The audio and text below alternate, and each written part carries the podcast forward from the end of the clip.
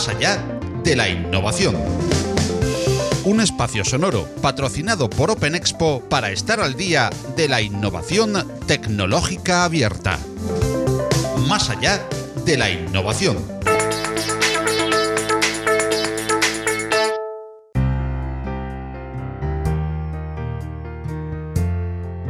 En esta entrega del podcast hablaremos, por supuesto, de innovación, de transformación digital y de IT, con especial referencia al mundo del seguro. Y lo haremos con una de las voces más autorizadas en este ámbito, como es Maribel de la Vega. Su amplísima experiencia en la innovación dentro del universo de los seguros y la perspectiva de muchos años de carrera, tanto en las más prestigiosas consultoras como en destacadísimos clientes finales, dan a Maribel una de las miradas más privilegiadas formadas e informadas del sector ha recibido innumerables y muy ilustres reconocimientos en estos más de 25 años eh, dedicados a innovar nuevos conjuntos de soluciones para ayudar a las empresas a aprovechar al máximo las tecnologías digitales emergentes. A día de hoy, desde la consultora EY, lidera la estrategia de innovación en tecnología en este negocio, centrándose en el proceso de transformación digital. Uno de los objetivos de su rol como CEO ha sido reducir el costo de ejecución de operaciones para reinvertir en nuevos proyectos. Como comentábamos, ha tenido igualmente experiencias en compañías globales, entre las que podemos citar, por ejemplo, Grupo Santander, donde se centró en la integración de nuevos países y operaciones en la plataforma estándar y corporativa creada para todo el grupo, agregando un nuevo valor a esta plataforma con cada nuevo modelo encontrado en los diferentes países. No deja de formar parte de diferentes proyectos de formación y mentoría, entre los que citaremos al programa de ESADE Progresa Mujer, donde se ha incorporado recientemente y es mentora igualmente en Santander X. Es un placer y un honor recibir hoy en Más allá de la innovación a Maribel de la Vega. Hola Maribel, ¿cómo estás? Hola, ¿qué tal? Buenas tardes a los dos. Hola, Filip, ¿qué tal? ¿Cómo estás? Pues muy bien, como siempre.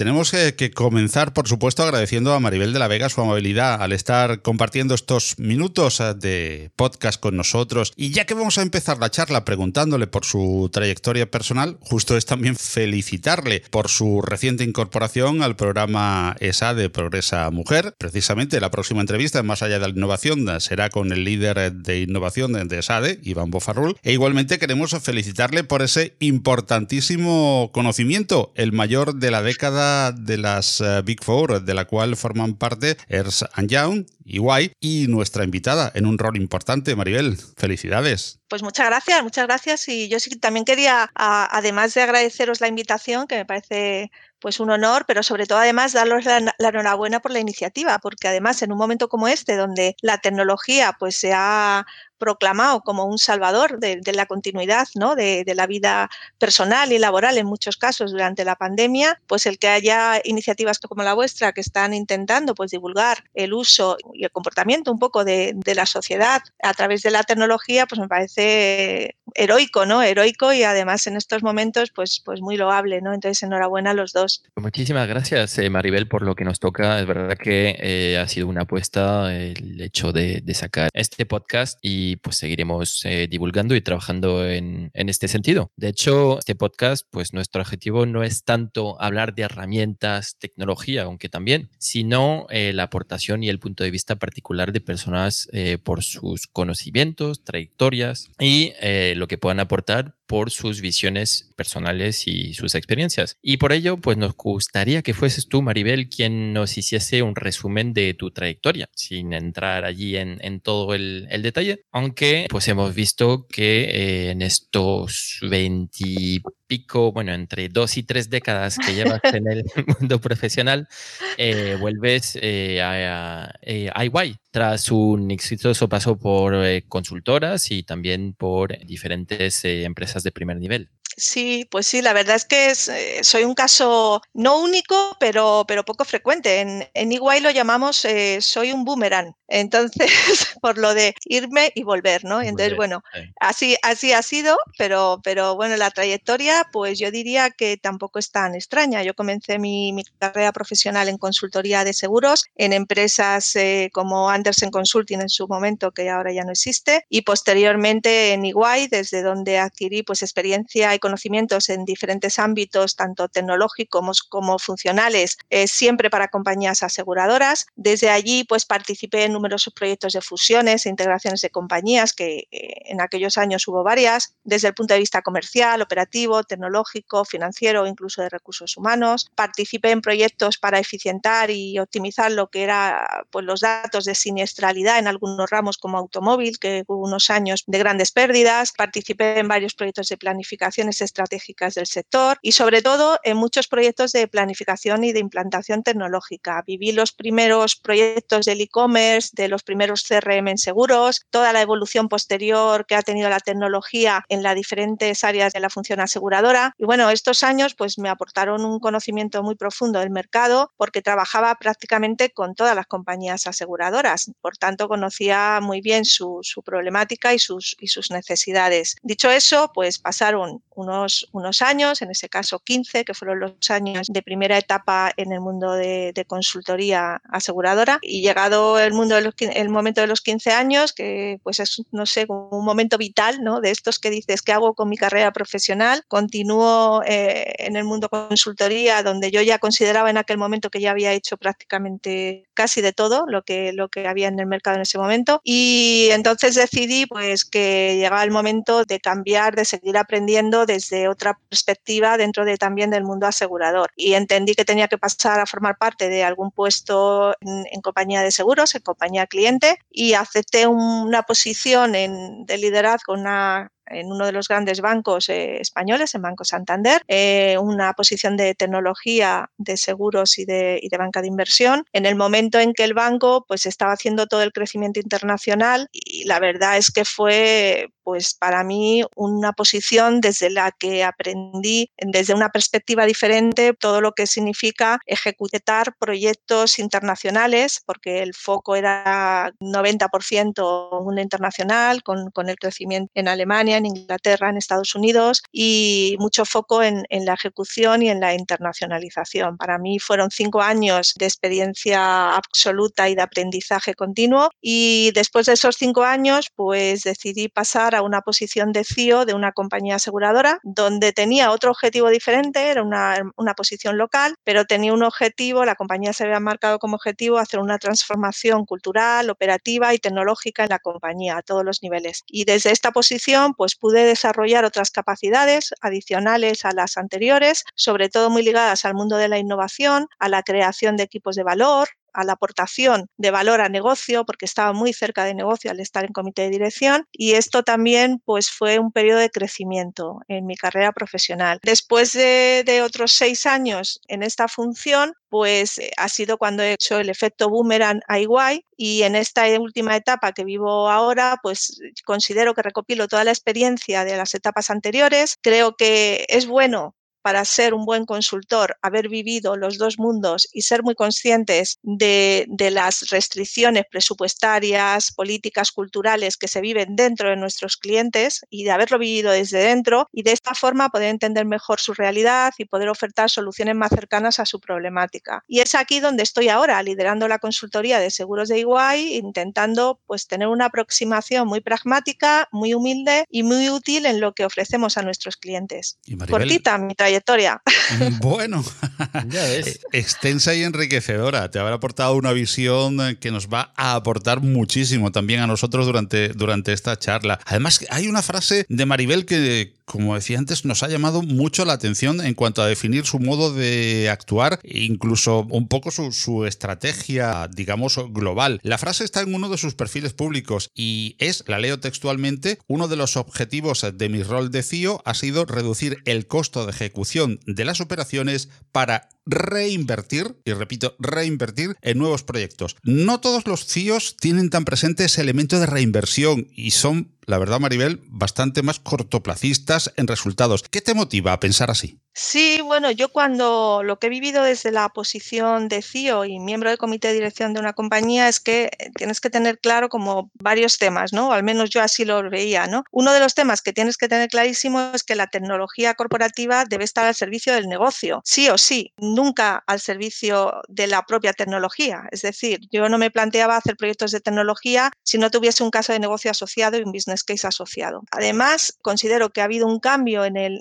sustancial en el enfoque de los departamentos de tecnología de, en los últimos años, que viene provocado por el hecho de que hemos abierto nuestra casa, nuestra tecnología al mundo exterior y lo que antiguamente pues era un departamento de soporte a las áreas internas de la compañía, a los usuarios internos, a los empleados y además te consideraban así, te consideraban una, un departamento de soporte, pues de pronto te has convertido en que ya no eres un departamento de soporte a los usuarios internos, sino que tú das soporte o das valor a un mundo muchísimo más amplio. Si en una compañía mediana de seguros pues tenemos unos mil empleados, esos mil empleados que acceden a, tus sistemas se transforman en probablemente un millón y medio de clientes reales, tres millones de clientes potenciales, diez mil eh, brokers o otro tipo de intermediadores, con lo cual al final dices, ¿a quién tengo que dar servicio? A todos ellos. Ya no te conviertes en, un soporte al empleado interno, te, te conviertes en otra cosa, te conviertes en un soporte al mundo exterior, ¿no? Entonces, esto es un cambio sustancial y esto ha llevado a que los departamentos de tecnología, de hecho, ya no sean, de hecho, están en comité de dirección en muchas de las compañías, en otras aún no y tienen que dar este, este salto. ¿Por qué? Porque al final el planteamiento tecnológico debe formar parte del planteamiento estratégico de la compañía al igual que el resto de las funciones, tanto el área comercial, operaciones digital y tecnología. Y esto debe ser desde la concepción de la estrategia digital. ¿no? Por tanto, al igual que la estrategia de la compañía va evolucionando a medida que la compañía, pues pasan los años, cambian los modelos de comportamiento del usuario, cambian las necesidades, cambian los hábitos de consumo, cambian las políticas de tu casa matriz, pues la tecnología tiene que ir evolucionando eh, acompañando a esta estrategia de negocio pues al mismo ritmo. ¿no? Y esto pues es un cambio esencial en el mindset del CIO. ¿no? Y además hay otro, hay otro tema importante que tienes que tener grabado en sangre si eres CIO y si no, pues es que lo tienes complicado, al igual que el resto de los eh, directivos del resto de departamentos. Y es que tú funcionas con presupuestos y que los presupuestos son un reflejo de las finanzas de tu compañía. Eh, son un reflejo, normalmente suelen ser un porcentaje de los ingresos y por tanto, pues los presupuestos son conocidos, son medidos y sobre todo son limitados. Por tanto, cualquier opción para invertir en esta evolución que tienes que hacer tecnológica para acompañar a tu estrategia de negocio, eh, sí o sí tiene que pasar por ajustar el coste de tu RAN real de tu día a día. Tienes que reducir para reinvertir. No hay otra forma de hacer el ejercicio a medio o largo plazo. A corto sí, ¿eh? tú inyectas un presupuesto adicional y ese año pues tienes, puedes tener una capacidad de inversión mayor, pero eso te lo pueden hacer un año, no todos. Y este precisamente, este reto es el ejercicio más complicado que tiene que hacer un CIO. ¿Cómo consigo invertir en nuevas tecnologías que muchas veces ni siquiera sé si van a funcionar? ¿Cómo consigo invertir en nuevo talento que no tengo dentro de la casa? ¿Cómo consigo invertir en nuevas metodologías cuando además tengo que seguir dando un servicio a mi día a día de negocio sin penalizar los niveles de servicio actuales? ¿no? Y esa es la gran, la gran incógnita y realmente el trabajo duro, ¿eh? De, la labor de un CIO. Y así me lo planteé yo y así se ejecutó, porque los presupuestos son los que son. Entonces, si quieres hacer cosas nuevas, tienes que reducir de otro lado, no hay más remedio. No, y además con tantas cosas nuevas allí que, salen cada dos por tres, es verdad que hay, hay, una tentación importante pues de poder reinvertir en nuevos proyectos que se llame blockchain, que se llame eh, Smart Cities, IoT o, o, cualquier otro proyecto. A ver, tal vez son, son proyectos muy, muy lanzados o tal vez ir a algo más sencillo como Big Data o simplemente un CRM eh, bastante bien montado, ¿no? Para que, que se pueda utilizar y, sacar el máximo jugo, entre comillas, de... Sí, pero mira, sencillo al final no hay nada, ¿eh? Porque al final lo, lo, que te parece sencillo precisamente es a lo mejor lo que impacta, dices, el CRM. El CRM en las compañías de seguros es lo que impacta al mayor número de empleados y es lo que impacta en la relación directa con el cliente de una forma más visible o en esa, en esa mejora de eficiencia de, tus centros. ¿no? Entonces, eh, a veces eh, es más fácil un proyecto de Big Data que un proyecto de CRM. Sí, la verdad que muy cierto. Es que me he ido un poquito por, las ramas, ¿no? A temas más llamativos eh, como blockchain o, como IoT, eh, pero es verdad que en, vuestro caso y en muchísimos casos la parte de CRM es, es esencial en, muchos negocios. De hecho, con Paradores y eh, Jesús Gorgoso, el CIO de Paradores, estuvimos hablando también de, de, la importancia del dato, que para muchos negocios hoy en día es, es clave, ¿no?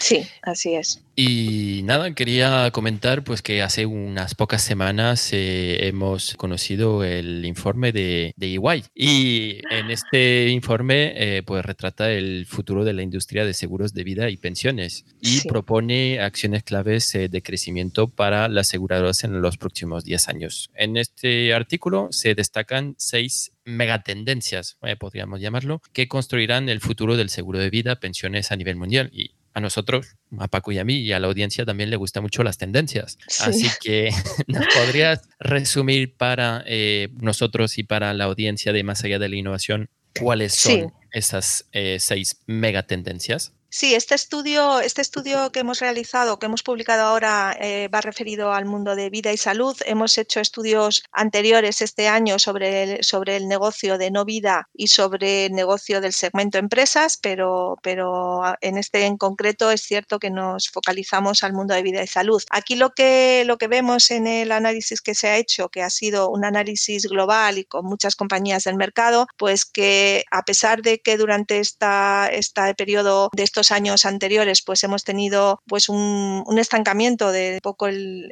crecimiento del negocio de vida debido provocado esencialmente por los bajos tipos de interés en, el mercado, sí que vemos que para la próxima década, porque el estudio se focaliza en los próximos 10 años, se, considera que se puede alcanzar un crecimiento del 3% de tasa anual en el crecimiento de vida y salud. Y esto viene provocado porque, porque se ve que hay como seis megatendencias en el mercado que si son aprovechadas pues, por las compañías de seguros, pues sí pueden darles la oportunidad de, conseguir estos crecimientos. Y en concreto, pues las tendencias vienen ligadas, por un lado, eh, a lo que llamamos el bienestar financiero, que entendido como la capacidad para controlar las finanzas diarias, para absorber gastos financieros imprevistos o para acometer metas financieras. Y esto en el estudio se ha visto que en las generaciones más jóvenes es una preocupación creciente. De hecho, lo que se muestra es que el 40% de los miembros de la generaciones millennials y generación Z esperan orientación financiera de salud y bienestar por parte de su aseguradora. Con lo cual, esto convertido en una oportunidad y se puede accionar eh, iniciativas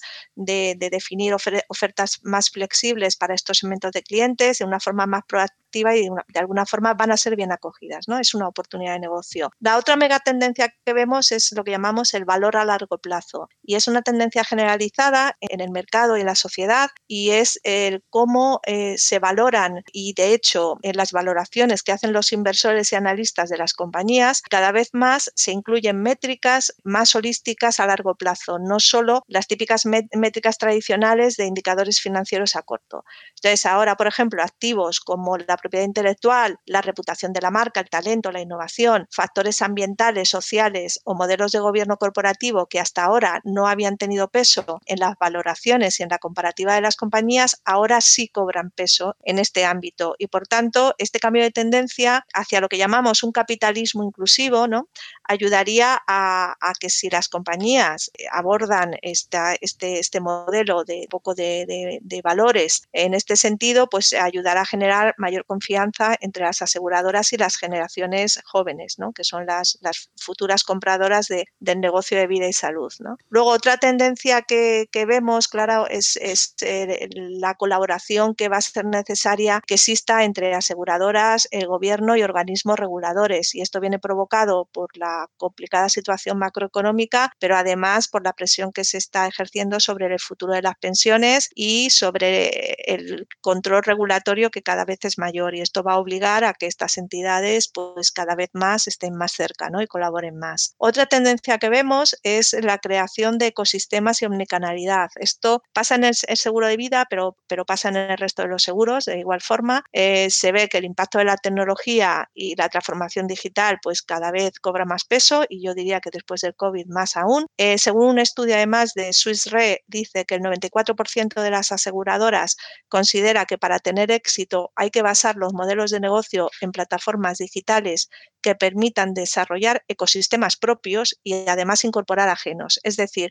que permitan incorporar servicios complementarios a los que ellos tienen. Y esto, pues tecnologías, pues todo el mundo de apificación, de microservicios, de, inclusión de la estructura de datos, de Data Fabric, van a ayudar a, que esta tendencia se pueda convertir en una oportunidad de negocio. ¿no? Pues otra tendencia que vemos, eh, quinta sería en este ranking que hemos marcado, pues todo lo que va a ser optimizar el capital eh, de las compañías. Aquí debido a la competitividad que hay, que va a haber, yo diría ahora más con, la situación de crisis que se va a provocar en el sector, pues eh, se va, a haber una búsqueda mayor de eficiencia y crecimiento a través probablemente de fusiones y de adquisiciones. Entonces, probablemente veamos un mayor número de, movimientos en este sentido, de forma que a mayor capital disponible, mayor capacidad para ofrecer servicios flexibles a, los seguros de vida y salud para, tus, para tus eh, clientes.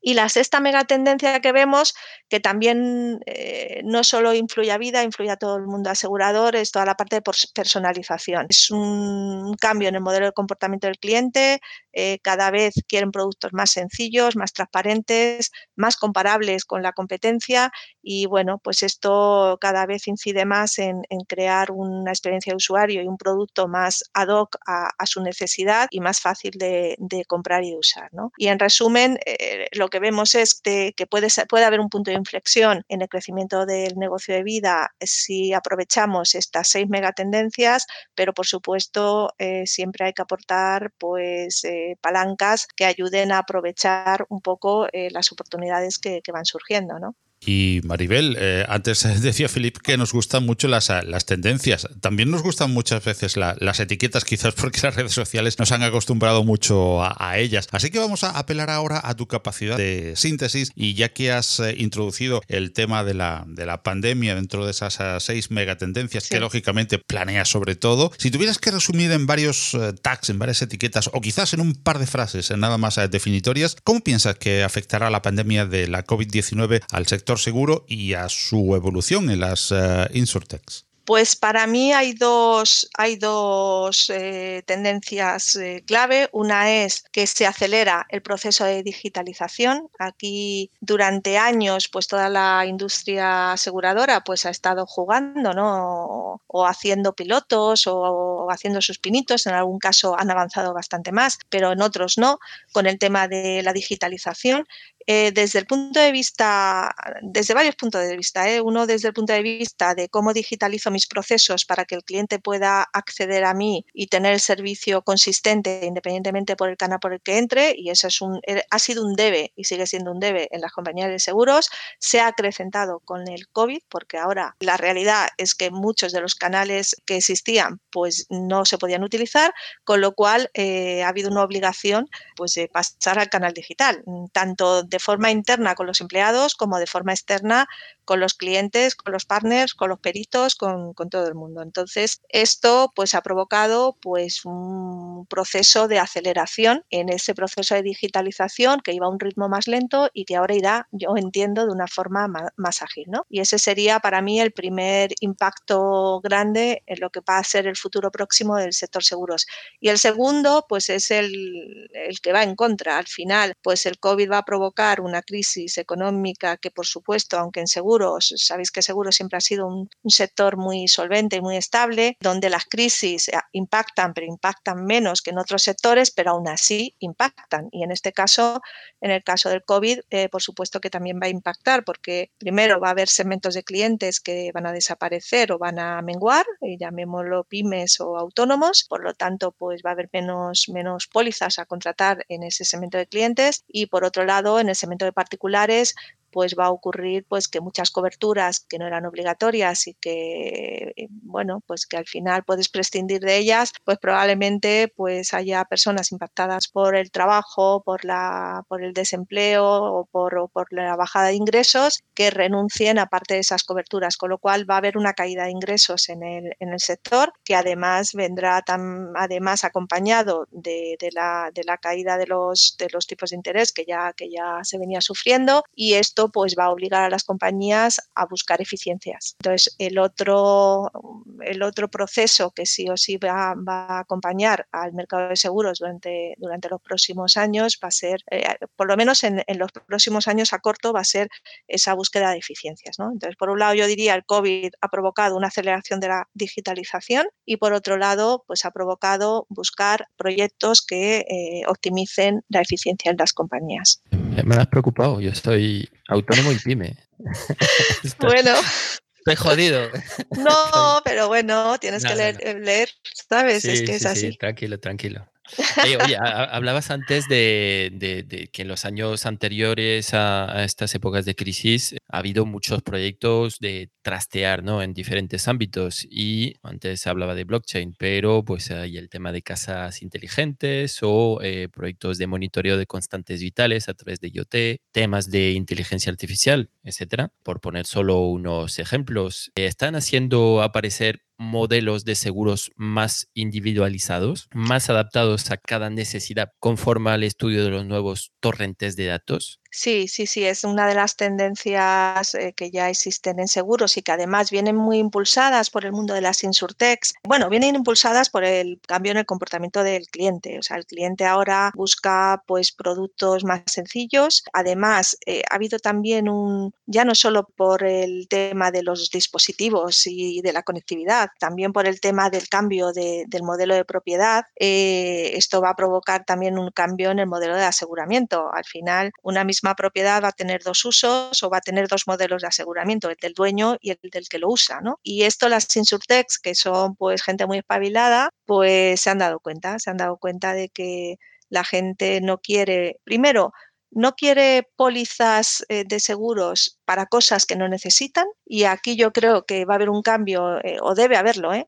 en el modelo en que las compañías afrontan su, su modelo de oferta. Hasta ahora históricamente la compañía vende lo que ellos eh, definen, es un modelo de oferta, no de demanda. Eso tendrá que cambiar y tendrán que cambiar a un modelo de demanda. Yo tendré que hacer productos que quieran mis clientes comprar, porque si no, es que mm, difícilmente los voy a vender. Los clientes sí buscan pues productos que se adapten más a su necesidad específica, que a lo mejor no es todas las coberturas que tenemos en los packs que ahora mismo estamos vendiendo como seguros, que además a lo mejor no tienen por qué ser anuales, ni renovables y que pueden ser para cubrir pues una contingencia en un momento muy concreto de mi vida. Y eso ya está ocurriendo. Entonces, sí hay compañías que ya están lanzando productos on demand y productos de one shot, por decirlo así, y vienen muy acompañadas de, un poco la innovación que, traen las startups y las insurtechs en este caso. Pero sí, sí, sí hay un cambio de tendencia y, y además yo lo que veo es que las que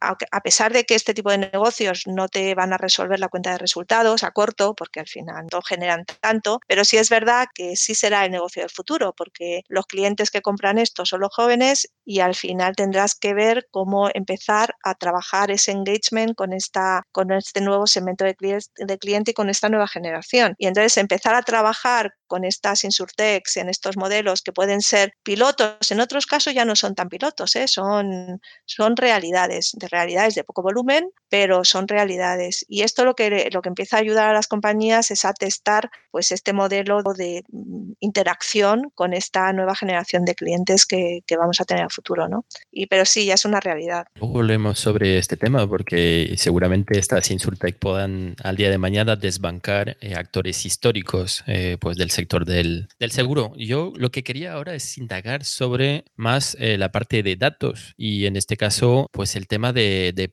privacidad, eh, la conjugación de la información que tenemos eh, de todos los asegurados, pues con la, la privacidad de los datos por una parte, y luego pues saber si se contemplan regulaciones específicas en el sector pronto ya que pues se estarían planteando en, en, estos momentos. Yo aquí, sin ser una experta en el tema de privacidad, yo lo que creo y lo que veo es que el problema de privacidad es un problema transversal a todos los sectores y a todo el mercado. Al final eh, e, es una realidad que todos utilizamos dispositivos, tanto en nuestra vida profesional como en nuestra vida personal, cada vez más además, y es un hecho. Yo diría que lo usamos más en la vida personal que en la profesional y esto va a seguir aumentando. Además, existe la otra realidad y es que los sectores cada vez van a tener barreras más difusas. Eh, ya, pues esto de lo cuando hablamos de los ecosistemas, pues también hablamos de los ecosistemas entre el mundo, el mundo de hecho ya lo estamos viendo, ecosistemas entre el mundo eh, asegurador y telco, entre el mundo asegurador y fabricante de coches, entre diferentes sectores. Entonces, esas delimitaciones sectoriales yo creo que empiezan a difuminarse. Y yo creo que el tema de privacidad de datos es un problema, es un, es un problema mucho más global y que se va a incrementar, con lo cual yo creo que la regulación que se está aplicando, que ya existe parte y que desde luego creo que es insuficiente y que a medida que vayamos haciendo más uso y pues va a tener que seguir pues de alguna forma vigilándose, ¿no? El, que estemos pues los ciudadanos protegidos, ¿no? Y, pero yo, yo no lo veo como tanto a nivel sectorial como, como, a nivel más macro. Yo veo que, la protección, en este caso de la privacidad, es un concepto más amplio que, si tienes una póliza de seguros o si tienes, ¿dónde, cambia, dónde pones la, la barrera de que has comprado una póliza de autos, pero en el fabricante cuando has comprado el coche y además está la financiera que te ha dado el, crédito para comprarlo. Ahí donde está la barrera del dato. Entonces yo creo que es un problema, es un problema global que tendrá que seguir regulándose, pero no lo veo tanto con un foco muy sectorial. ¿eh? Y has apuntado, Maribel, hace un momentito, cómo el seguro poquito a poco se va adaptando Vamos a hacer un paralelismo entre lo que llamamos eh, en el, en el mundo de la programación o de la administración de sistemas, el, software as a service, con una especie de insurance as a service. ¿Existen opciones, eh, como decías, en el mercado actualmente en las que se pueda contratar un, digamos, un, IAS, como es, haciendo ese paralelismo, un, seguro como servicio en términos de ofrecerlo por días, por horas o según la tipología del asegurado, a golpe de clic? Y, además, otra pregunta, ¿podría en tendencia? Bueno, es tendencia ya. Existen varias aseguradoras que tienen esto en producción ¿eh? en España. No voy a decir nombres, pero vamos, existen, existen varias que, ya puedes contratar el,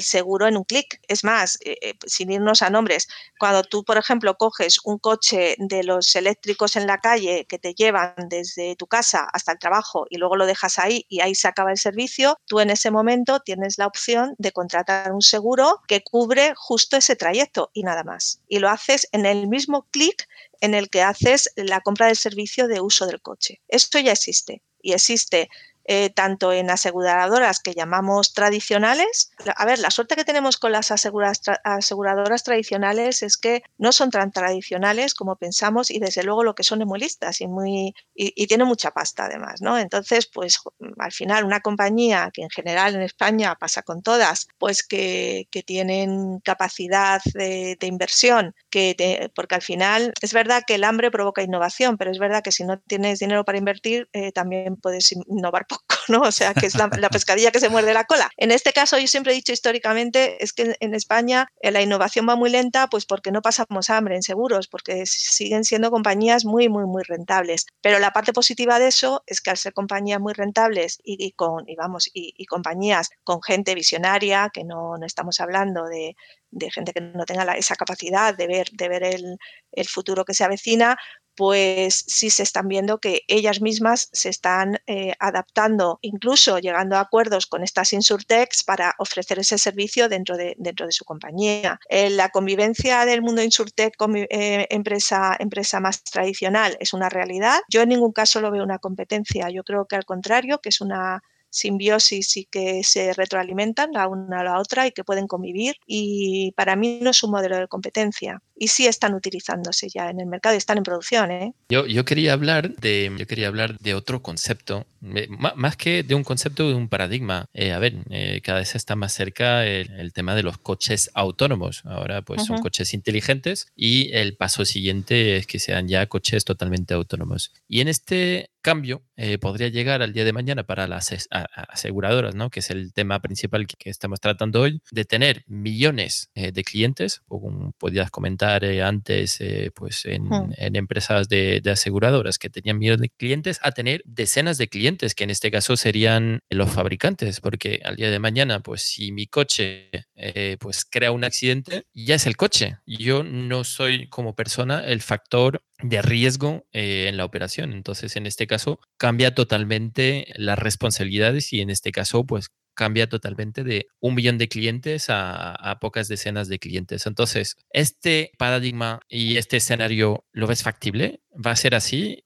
no va a ser así. Eh, es un poco sacar la bola de cristal, ¿no? En este caso, pero. Bueno, no, no, no es tan bola, ¿eh? Ya en, los planes estratégicos de la compañía ya se está contemplando esta posibilidad y esta realidad de futuro, ¿eh? O sea, ya de hecho, hay cambios en, el enfoque del segmento de clientes a los que se quieren dirigir en los próximos años la compañía que viene provocado por esto, entre otras cosas, ¿no? Entre esto y además, pues todo lo que viene, pues la competencia a lo mejor del mundo de las tecnológicas y tal, en lo que es el segmento de cliente, cliente particular, ¿no? Y ahí sí que se ha visto, pues se está viendo, pues que hay un cambio de foco, pero no cambio de foco para eliminar la parte de particulares, porque ahora os cuento, no se va a eliminar, pero sí para, para fomentar y empezar a trabajar de una forma más efectiva el mundo de, llámalo pequeña mediana empresa, ¿vale? Que serían los que serían este, estos nuevos propietarios, ¿no? Es verdad que que el modelo de propiedad cambia y las aseguradoras se tienen que enfrentar tanto en, pero tanto en vehículos como en casas, ¿eh? como en viviendas. Se tienen que, enfocar a este, a este cambio, pero realmente no implica que los, yo no lo veo que implique que particulares desaparezcan. Al final lo que va a ocurrir es que los dueños, propietarios del bien,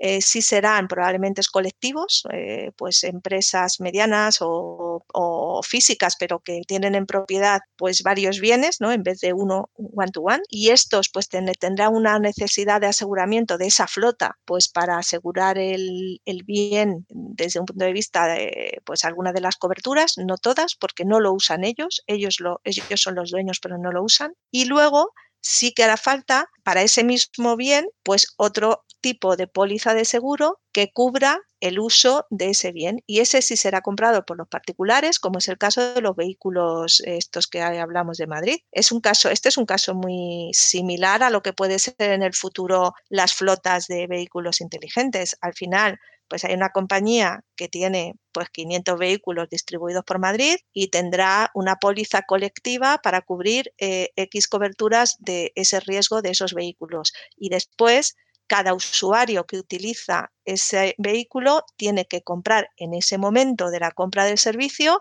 una póliza que le cubra el trayecto de uso que va a hacer. Entonces, al final se complica porque ante un mismo bien vas a tener dos potenciales clientes y dos potenciales riesgos a asegurar, pero al final no disminuye el número de clientes, ¿eh? al contrario. Yo, no, yo, fíjate, yo lo veo casi una oportunidad. Ah, yo, yo, lo pienso desde el punto de vista ya eh, más que inteligente el coche autónomo total. Es decir, que tú con el smartphone le parametrizas que quieres ir de un punto a un punto B y tú ya no haces nada. Estás sentado dentro del coche y, no haces nada. Es decir, que no puedes, a ver, puedes crear desperfectos ¿no? dentro del vehículo que entiendo que, eso sí, puede ser algo que, tú puedas influir en ello, pero lo que es... sí, no habrá, no habrá tanto, tanto, tanto colisión frecuente. O sea, es verdad que en ese caso la frecuencia de los siniestros bajará, pero también es verdad que la poca frecuencia que haya será más cara. ¿Por qué? Porque serán coches con mucho dispositivo inteligente, quiere decir muchos más caros que el coche que usamos actualmente, con lo cual un daño o una reparación a ese tipo de vehículos es más caro, con lo cual el seguro también es más caro. No sé si compensa, ¿eh? probablemente disminuya el valor de la, de la prima, pero al final estás disminuyendo frecuencia siniestral, pero aumentando el capital. Entonces, bueno, hay que balancear esas dos variables. balancear el, tema y, ver. al final se podría aplicar también en, eh, compañías aéreas, ¿no? Ahora mismo eh, son las compañías aéreas aseguradoras, pero al día de mañana, si psicológicamente aceptamos entrar en un avión que eh, ya no hay piloto, realmente pues la responsabilidad sería de Airbus, Boeing y, unos cuantos más que, que, fabrican aviones y ya no todas las compañías aéreas. Bueno, bueno Es un, es un cambio, yo creo que importante. Es un cambio, es un cambio, sí. No había visto la, la parte de oportunidad, es verdad que eh, sumas, puedes sumar en este caso, pues lo que son los fabricantes con los clientes habituales, eh, cambiando un poco el, lo que es eh, la, la, demanda o la necesidad de, de, de este cliente particular, ¿no? Toda crisis y todo cambio de tendencia genera una oportunidad de negocio, siempre. Vamos, yo así lo veo, ¿eh? Sí, pues habrá que pensar rápido. habrá que pensar rápido. Todavía estamos a tiempo allí de, de ver cuál es el, de, ver dónde vamos en el futuro para ver qué oportunidad cogemos, ¿no? Bueno, y al principio del podcast hablábamos de la incorporación de Maribel al programa de SADE, Progresa Mujer, y es mentora también igualmente en Santander X, del que también nos gustaría que nos contase en qué consiste ahora a, a grandes rasgos. Pero el hecho de estar presente en tantas actividades de formación, no solo esta, sino todas las que ha estado y todas las que de las que forma parte y de divulgación además, le deben estar aportando a Maribel, a nuestra invitada, una visión general de la incorporación de la mujer a los ámbitos estén igualmente desde su condición de mujer, lógicamente, y siendo referente en este aspecto, ¿por qué crees que se produce esta brecha tan grande? ¿Se, se está reduciendo algo esta falta de mujeres en los ámbitos tecnológicos realmente? Y sobre todo, la pregunta del millón, ¿qué se podría hacer bajo tu punto de vista para acelerar el proceso? Pues a ver, eh, yo no sé si se, si se, está mejorando. Quiero pensar que sí, ¿eh? quiero pensar que sí. De, claro, yo pienso en mis comienzos que prácticamente era la única. En algunos comités de dirección, pues éramos dos de 11, dos de 30 en, en el banco. En algunos, pues no sé, un programa, por ejemplo, de alta dirección que hice en el IS, pues éramos 27 alumnos y éramos tres mujeres. O sea, esa ha sido la realidad. Yo no sé si está mejorando mucho. Hay, hay datos que dicen que sí y, hombre, yo sí empiezo a ver que, ya pues hay más mujeres, sobre todo en el mundo tecnológico, se empieza a ver más. Es verdad que les cuesta llegar a, puestos directivos, y no sé si es un problema de referencia, un problema de conciliación, pero la conciliación yo siempre he pensado que es para todos, no, no, no, nos afecta solo a las mujeres, aunque la asumamos a veces de una forma individual, ¿no? No sé cuál es, cuál es el problema y la tendencia. Lo que sí que creo es que la diversidad eh, es necesaria, pero la diversidad desde todos los ámbitos. Eh, es necesaria para, para, realmente enriquecer pues, pues lo que sale ¿no? de, de, esos, de esas mesas de negociación, de esas mesas de debate de las compañías. Y al final, cuando hablo de diversidad, me refiero pues al mundo del liderazgo femenino, por supuesto, y de ahí viene pues mi aportación, mi granito de arena al, al programa de progresa de SADE, pero también desde el punto de vista de diversidad generacional, en la que empiezo a creer por egoísmo, quizás cada vez más, ¿no? Y, ahí, de ahí viene también mi aportación al mundo del Santander X, donde realmente lo que estoy haciendo es, es ayudando a, startups, en este caso startups eh, de fuera de España, pues a desarrollar su modelo de negocio y a, ver cómo se pueden implementar en, en España, ¿no? Y ahí yo creo que es de gran valor pues lo que ellos aportan de, frescura, de, innovación y de energía y por tanto también es de gran valor lo que podamos aportar los perfiles más senior en cuanto a, conocimiento del mercado, a experiencias de riesgos que se pueden encontrar en los modelos que plantean y al final yo creo que es un win-win. ¿no? Eh, a mí, en cualquier caso, este tipo de, colaboraciones me aporta. Para mí es algo muy egoísta el participar en ellos. ¿eh? Es que lo hago porque aprendo y porque sigo activa mentalmente y tengo la sensación de que, de que es bueno para todos, ¿no? Entonces, mm, seguiré haciéndolo, pero habrá que ver en el caso, bueno, en ambos, ¿eh? porque el tema de, la diversidad generacional es un debe en, en, las compañías en España. El caso del liderazgo de la mujer, a pesar de que hayamos avanzado algo y más en tecnología, sigue siendo pues algo que no hemos resuelto. Y no tengo la fórmula, ¿eh? porque yo he llegado, a pesar de ser mujer. he llegado, pero no sabría decir cómo, no, yo no he renunciado tampoco. yo tengo familia, tengo hijos, mm, o sea, no, no veo el motivo por el que no se pueda llegar. Es verdad que exige mucho esfuerzo, mucho trabajo, pero entiendo que también por las otras partes masculinas. Entonces, no, no sé cuál es el problema realmente. Creo que hay un problema de referencia y es que es verdad que al no haber mujeres en los puestos directivos, pues no te ves ahí, ¿no? O piensas que, que el modelo tiene que ser más el masculino y no tiene por qué. Y a medida pues que, pues que haya más mujeres arriba, pues probablemente pues sea algo que se vea como más, más accesible, pero realmente tampoco nunca he entendido la razón esencial de por qué no está ocurriendo. Pero sí creo que ocurre y que hay que ayudar a, romper esa barrera y por tanto ayudar a, desde, desde, los colegios. ¿eh? Hay algunos programas eh, por ahí pues para, para ir a divulgar en la educación primaria, en secundaria, pues un poco el rol de, la mujer en, puestos de tecnologías y, en puestos de ingenierías que, realmente pues no son los más atractivos en, a esas edades. Y bueno pues hay que seguir yo creo que jugando con el ejemplo no igual que en casa pues intenta ser un referente para tus hijos y un ejemplo pues en la sociedad igual. Y es un poco el objetivo de participar en este tipo de, de iniciativas. Y nada tengo una mala noticia para la audiencia y es que estamos entrando en la parte final de este podcast después de todo lo que estamos aprendiendo con eh, Maribel en esta tarde. Pero antes de despedirnos, eh, pues siempre tenemos unas cuestiones que planteamos a nuestros invitados. Y en este caso, Maribel, pues voy a disparar, ¿vale? Muy bien. Ah, son fáciles, ¿eh? no te preocupes. Vale, vale. A ver, la, la primera es a quién nos recomendarías entrevistar para próximas ediciones de Más allá de la innovación? Sí, pues mira, yo creo que aquí, dado que durante mi, respuesta se ha hablado mucho del mundo de las startups, de las insurtechs, del mundo de un poco pues la diversidad generacional y además porque tenemos la tendencia de, de siempre entrevistar o, o escuchar a, las personas que tienen puestos de dirección en compañías más consolidadas o más tradicionales, llamémoslo así, ¿no? como es mi caso, ¿eh? pues yo lo que sí os propondría es quizás hacer la entrevista a algún responsable de alguna Insurtech que de alguna forma nosotros participamos, eh, hacemos partnerships con, varias de ellas y yo creo que, escuchar el punto de vista de, personas que lideran compañías que se enfrentan pues, a buscar la financiación, se enfrentan a otro tipo de, retos, ¿no? más allá de lo que es la pura innovación. Creo que sería interesante para la audiencia el, poder escucharles. Entonces yo propondría, pues si queréis os digo algún nombre de alguna compañía Insurtech con la que nosotros colaboramos y que quizás podía ser de interés, pero, pero creo que sí. Pues perfecto. Mira, a, posteriori te preguntaría un un par, de, nombres que nos puedas recomendar y yo creo que de aquí a, final de año eh, puede ser interesante tener este, este punto de vista de, desde una startup.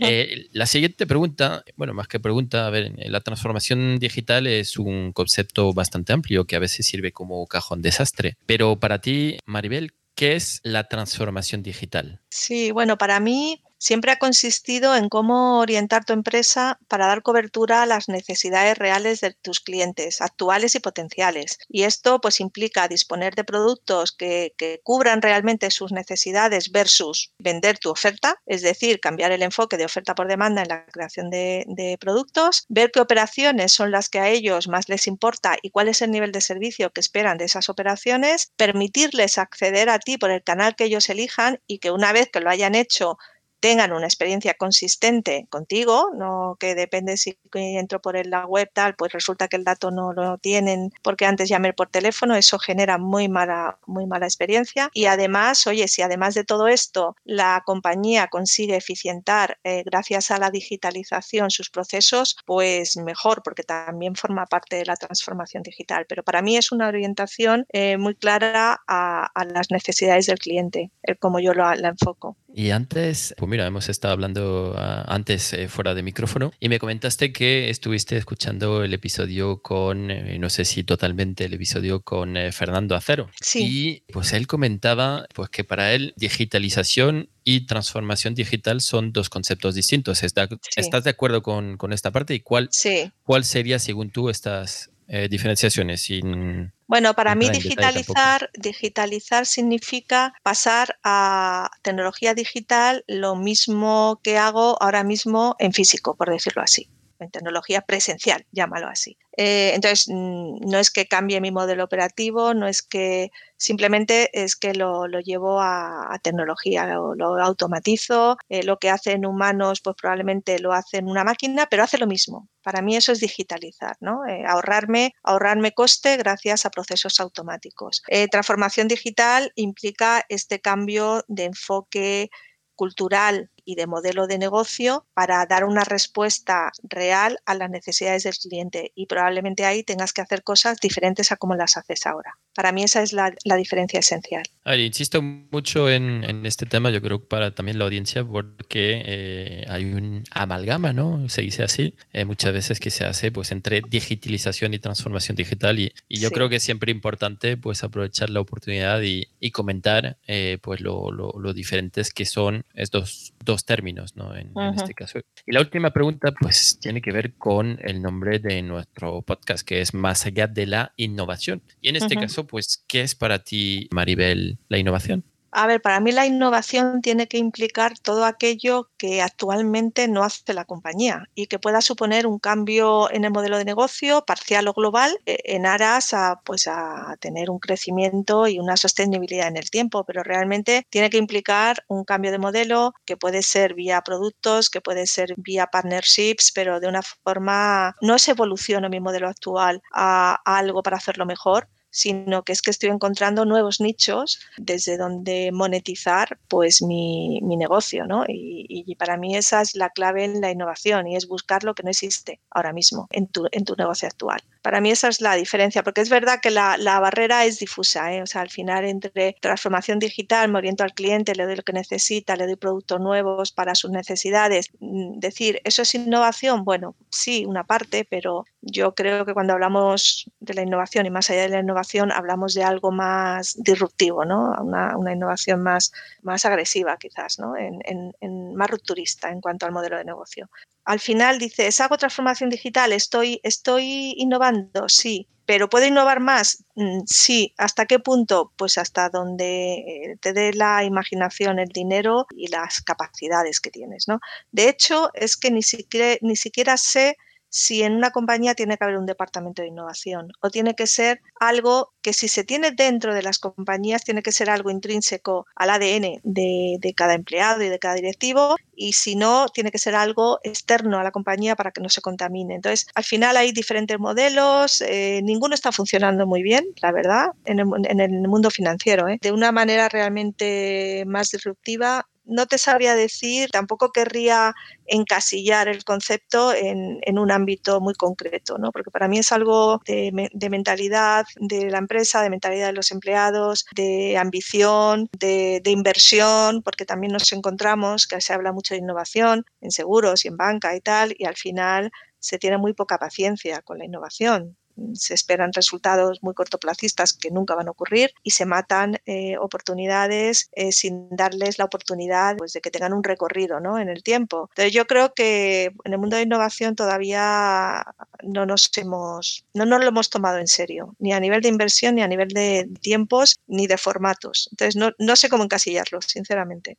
Bueno, pues para eso estamos ah, hablando aquí en Más allá de la innovación, para conocer opiniones tan eh, experimentadas y con un ah, recorrido de experiencia como el de Maribel de, la Vega, que nos ha aportado muchísimo en sus visiones eh, sobre innovación, sobre transformación digital, ah, sobre seguros, tanto en su vertiente, como decía antes, más eh, clásica, hasta las insurtechs, desde las startups hasta las grandes compañías y, por supuesto, su recorrido recorrido vital dentro de estas eh, empresas, finalizando como está ahora en EY, esta etapa de su vida que, ya tuvo, como hablábamos al principio, pues anteriormente, y eh, una experiencia de CIO impresionante que a buen seguro habrá enriquecido a los oyentes de más allá de la innovación. Nosotros queremos agradecerte mucho, Maribel, que la hayas eh, compartido con nosotros y estamos seguros de que muchísimos de nuestros oyentes van a sacar